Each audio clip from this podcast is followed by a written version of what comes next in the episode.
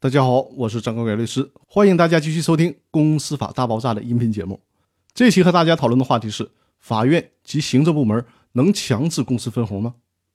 最高法院在有关公司分红请求权的理论解释部分强调了法院在分红诉讼当中所持的立场。这个立场就是，公司已经决定分红而没有履行分红决议的，那么股东可以向法院起诉，要求公司履行分红决议。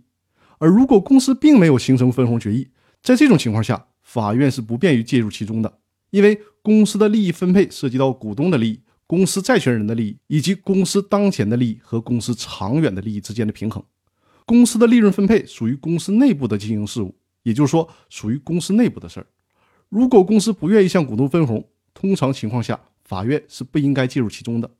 所以说，最高法院的观点就是，有分红决议但不执行的，法院可以管，但是。公司压根儿就没有决定分红，那法院是不便于强制要求公司进行分红的。我们经常还会遇到上市公司长期不给股东分红的情况。基于这种情况，证监会等行政部门也是做出了一定的干预的。但是呢，这种干预也只是从制度上去鼓励分红，而不是去强制公司分红。比如说，二零零四年证监会发布的关于加强社会公众股股东权益保护的若干规定，其中第四条里面就有这样的规定。上市公司最近三年未进行现金利润分配的，不得向社会公众增发新股、发行可转换公司债券或者向公司原有股东配售股份。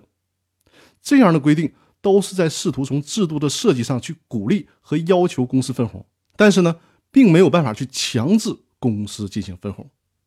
那好，本周的分享内容就分享到这里了，大家周末好好休息一下，我们下周继续，谢谢大家。